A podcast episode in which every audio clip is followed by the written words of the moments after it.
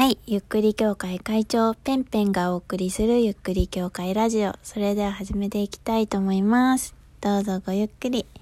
皆さんいかがお過ごしですか？なんと2020年ももう終わっちゃいますよ。皆さん、どうしてますか？なんか私の周りはもう会社が終わりっていう人が多いんですけれども、私は29日まで働きますよ。明日が最終日。そして明日朝の英語のクラスもあるんだから、うん。とてもいい締めにしたい。今年は本当に色々あったけれども、最終日ぐらい何事もなく終わってほしいなっていうふうに思います。今日もちょっとあったんだ、いろいろ。今日はちょっと一波乱ありそうな感じで、わーってちょっとビクビクしたんだけれども、なんとか収めて、明日はどうか何もないといいなというふうに思っておりますけれども、そんな感じでね、どんどんいろんなものが閉め、閉め、閉めという感じ閉まっていくし、収まっていく。そんな感じですけど、なんですかね、なんかこう、年末感がないんですよね。まあ、私あまりこう、テレビとか見ていないので、なんか、年末、やっぱテレビとか見るとすごく季節感がね、あの、現れるかなというふうに思うんですけれども、あとはこう、街のイルミネーションとかね、うん、今回そういうのないから、まあ、テレビ見ればいいのかもしんないけど、うん、そのテレビ見る時間もめちゃくちゃあるわけじゃなくて、うん、あまり年末年始感がないんですよね。うん、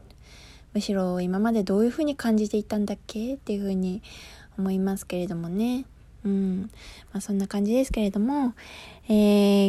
今日はですね、お正月の過ごし方について話していきたいなというふうに思います。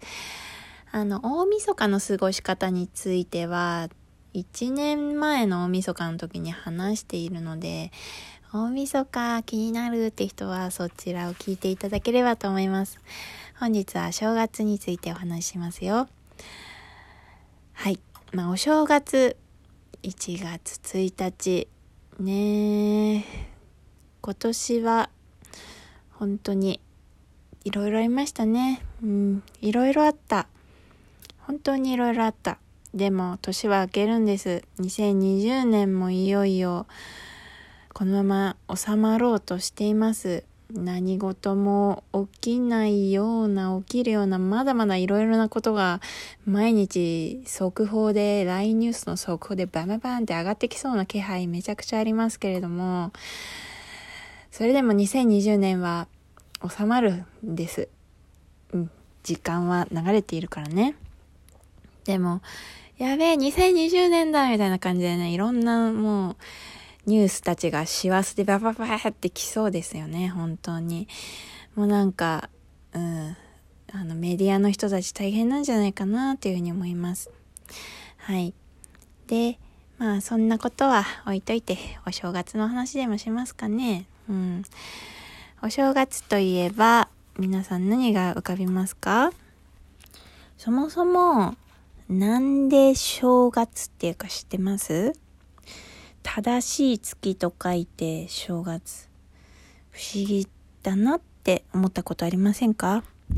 実はこの正月という語源なんですけれども、紀元前の古代の中国の王朝から、えー、の暦。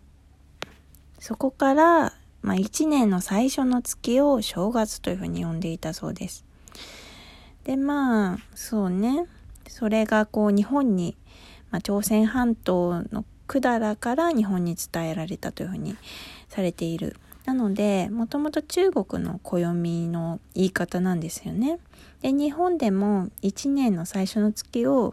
正月というふうに言うことになっていました。まあ、ただね、ずっと正月って言っていると、ね、あの、ね、今だとね、ずっと正月しているわけにはいきませんので、1月が、1月は今、無月って言いますけれどもね、正月だったらちょっと、ね、いつまでもおめでたい感じになっちゃうのでね、うん。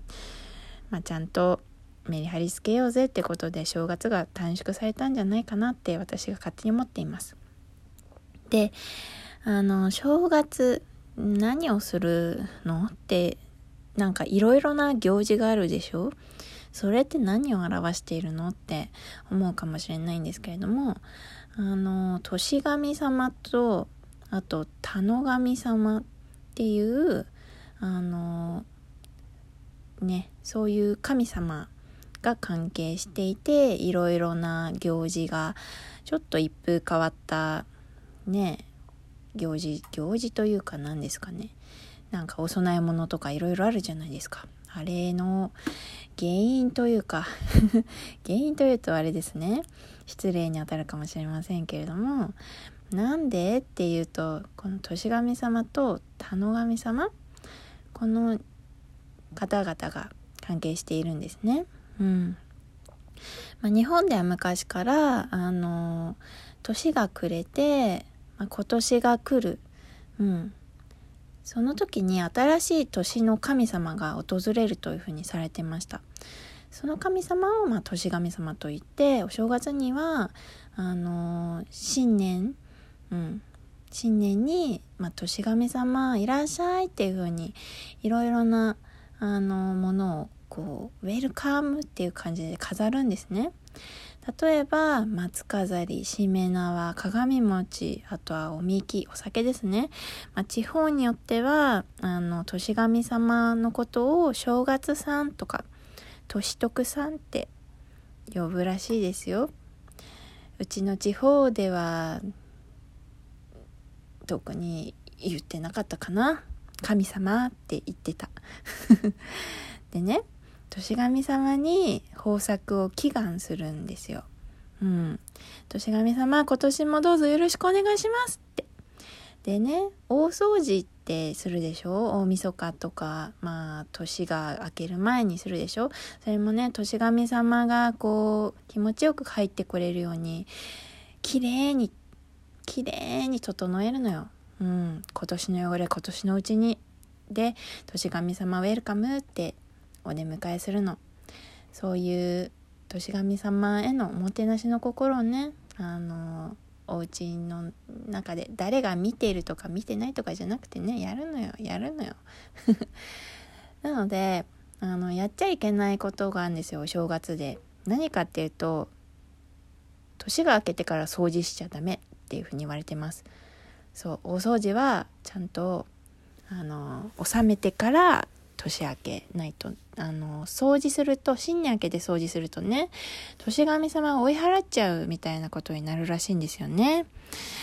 ねえ年神様もね掃除手伝ってって感じかもしれないけどいやそんなことさせてらんないんです。させてしまってはいけないんですよ。もうとてもありがたい神様なのでね。知らないです。会ったことあるのかないのかもよく分かりませんけれども。はい。もう年神様はね、あの、あれなんですよ。もう今年の豊作とか、そういうのをね、全部担っている神様なので、うん、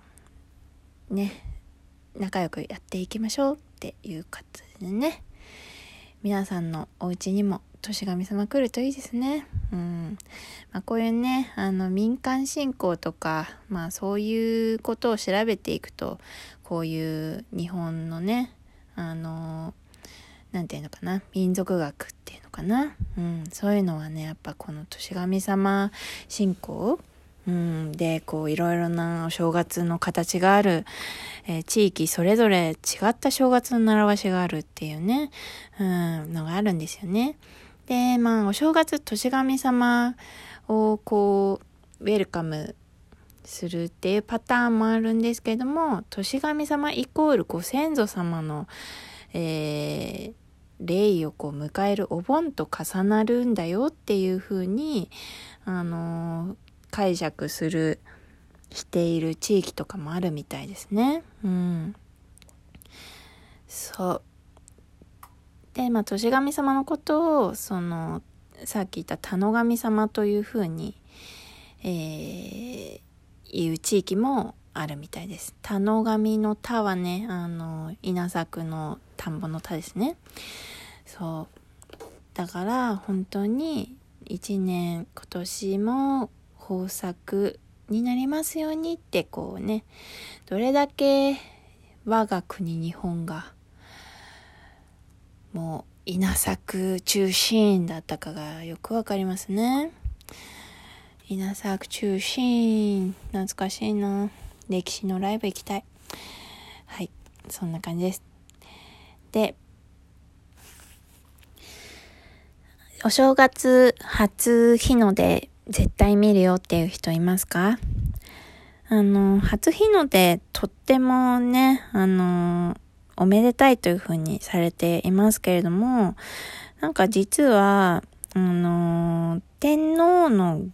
行事が民間に広まったものらしいんですね。それまではあまり初日の出を拝むっていう習慣がなかったみたいです。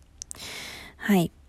で、まあその天皇がどういうね、行事を行っているかというと、その初日の出、うん、まあ日本で言うと、あれですよね、太陽神天照大神様が今年一番最初にパパーンってこう上がってくる瞬間じゃないですか。まあここはね、やっぱ天皇のあの儀式として欠かせないとてもおめでたい儀式ということでね、あの元旦の早朝にあの北極星とかあの、えー、いろいろな天地四方をこう拝んで年の災いを払い人々の幸せとか健康とかまあ豊作とかね災いがないようにっていうことをね一年の一番最初に、えー、天皇様がねあの日本代表でこうお祈りする四方杯という儀式があるらしいんです。それがあの広まってまあ明治ぐらいから盛んに初日の出を見るということが始まったらしいです。